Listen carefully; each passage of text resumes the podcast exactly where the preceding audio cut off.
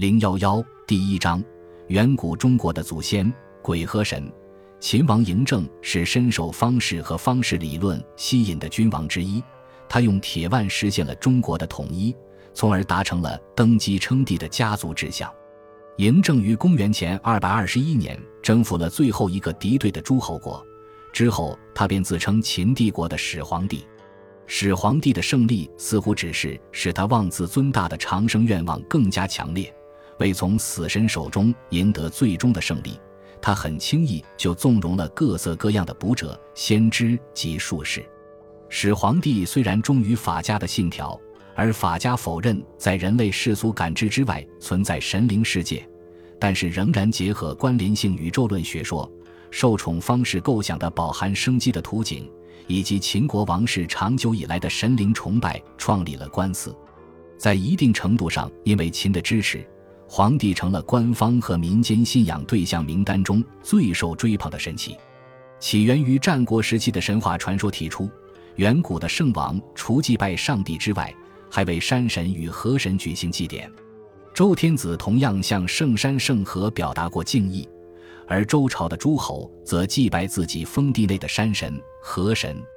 在关联性宇宙论系统化的推动下。各类地方性神奇都被纳入了一个以五帝为首的综合性神仙体系，他们各自对应宇宙秩序的五行之一。五帝又与更早之前的山神崇拜融合在一起，掌管五岳这五座中国圣山的神奇被视作五帝的分身。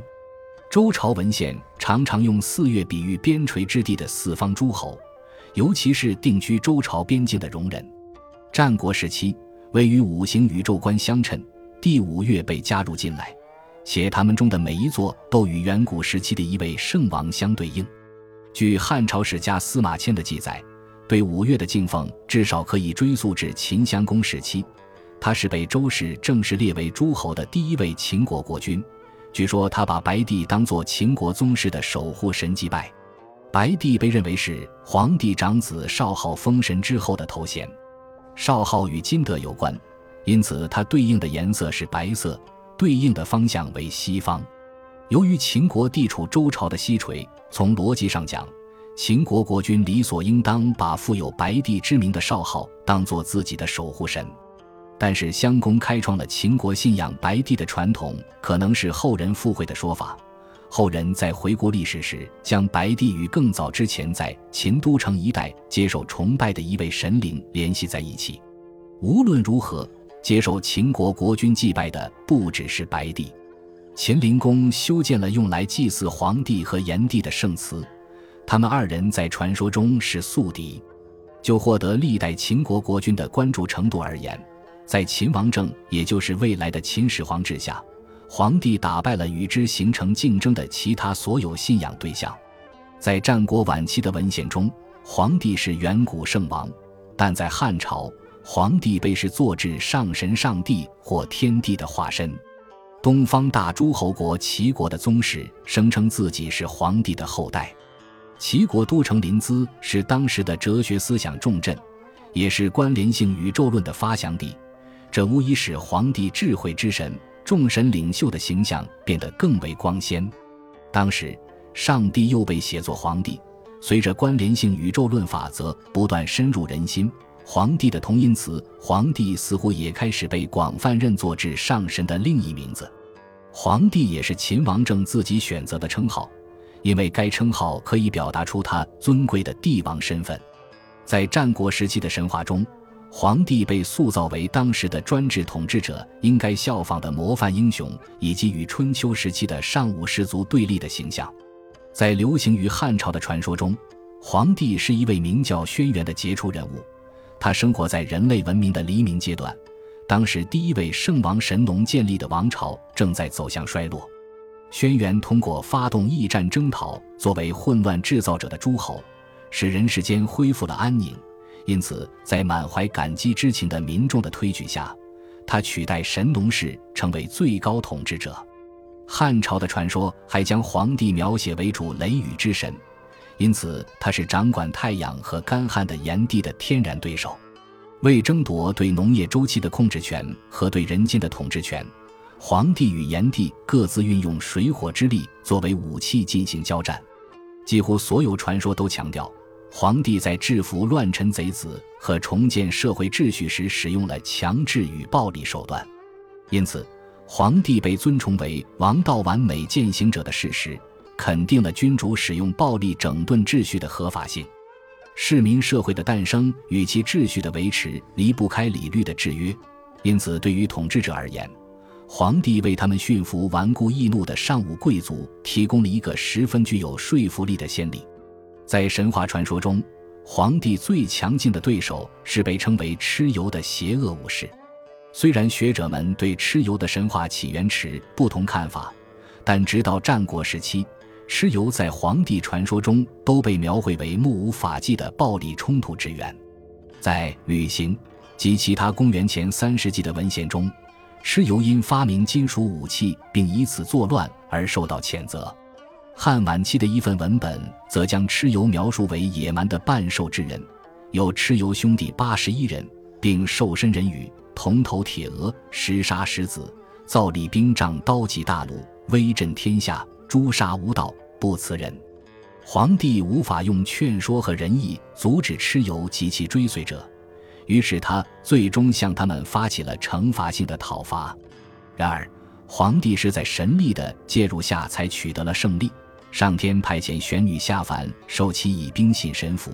皇帝使用了这些武器，才最终征服并杀死了蚩尤。类似于上述故事的民间传说，认定蚩尤是武兵的发明者。但蚩尤亡命之徒的性格无疑使博学的当局深感震惊，他们因此将兵器的发明归功于皇帝。皇帝和蚩尤都被秦汉时期的君王尊为战神，他们二人反映了暴力的两面性。皇帝被视作运用暴力守护法治的典范，蚩尤则象征肆意的破坏。但是战争的这两个方面自然无法完全分割。有种说法是，蚩尤在败于皇帝之手后，投入了皇帝的阵营，并以皇帝忠心手下的身份建立了功勋。皇帝击败蚩尤一事，因此成了一种秩序战胜混乱的隐喻。它也是中国宗教文化中的一个基础性母题。之后的神话和民间传说讲述了很多可怕、暴虐的妖魔被圣贤的统治者征服的故事。在此类故事中，这些妖魔拥有的非凡力量与战斗技巧，也因此被用于巩固合法的统治。除了充当皇帝的主要对手外，蚩尤在汉朝的宗教传统中还是一位守护之神，他可以保护旅人不被荒郊野地中可憎的妖魔鬼怪侵犯。蚩尤毕竟有着令人毛骨悚然的外表，他在妖魔中能够起到的震慑作用，不亚于其对人类的效果。根据汉朝的一则传说，在蚩尤身死之后，不法分子们再一次厚颜无耻地以身试法。皇帝因此命令自己的手下为这位令人生畏的武士画像，然后这些画像被散播至全境，用以威吓普天之下所有冥顽不灵的作恶之人，从而使他们归顺自己。蚩尤这令人恐惧的方面，进一步巩固了其作为镇魔者的地位。专业祭司在主持重要仲冬节日的驱邪法事时，会召唤蚩尤，以便在新年到来之前赶走所有妖魔鬼怪。蚩尤也是殡葬仪式中可以挡住邪灵侵扰的辟邪之神。他在汉墓中被描绘为挥舞武兵的凶兽，在这个形象下，他代表着统治者的摄人威严与维护帝国司法的便宜手段。蚩尤在汉朝还成了大众的崇拜对象之一，在冀州附近，也就是蚩尤和黄帝间那场被气候左右的知名战役的发生地，人们为蚩尤修建了祠堂。祠堂中的蚩尤具有人类形态，但长着牛蹄、四眼、六手，还有描述认为蚩尤长着大脚，他的额发像兵刃一样锋利。蚩尤在神话中因此成了皇帝的翻版。皇帝的形象演变成守护国土安定的威严君主，蚩尤则向违反王法者提醒他们即将受到的严酷惩罚。秦国统治者对皇帝的供奉预示着一种新的统治概念的兴起，即统治者是可以彰显神迹的君主，是宇宙中元素力量的操控者。正如其中央之地的头衔在字面上表达的，在五行宇宙观下的人类历史中，皇帝占据了中心之位。作为中央天帝，皇帝既站在华夏文明的开端，又居于天神之中的最高位。公元前三世纪的法家著作《韩非子》描述过皇帝下凡的情景，这段文字很好的展现了皇帝的威严。从上述引文，我们可以看出，皇帝可以通过类似于风伯、雨师的神灵号令，令人敬畏的自然之力。秦国统治者在公元前六百七十七年、公元前三百八十四年充当都城的雍建造了用作祭祀的建筑群，虽然其中有献给其他四帝的祭坛，但皇帝仍然是神界和人界的最高统治者。在汉朝的宇宙观下。皇帝成为全能之神与万物之源，在《淮南子》一篇讲述宇宙原理与构造的文章中，皇帝被描写成了能够控制人类命运的星神。作为帝星的皇帝和其四位臣下居住在北方玄天中心的星宿之上，他们记录凡人的所作所为，将长生之赏赐予有德之人，将短寿之罚加于奸恶之徒。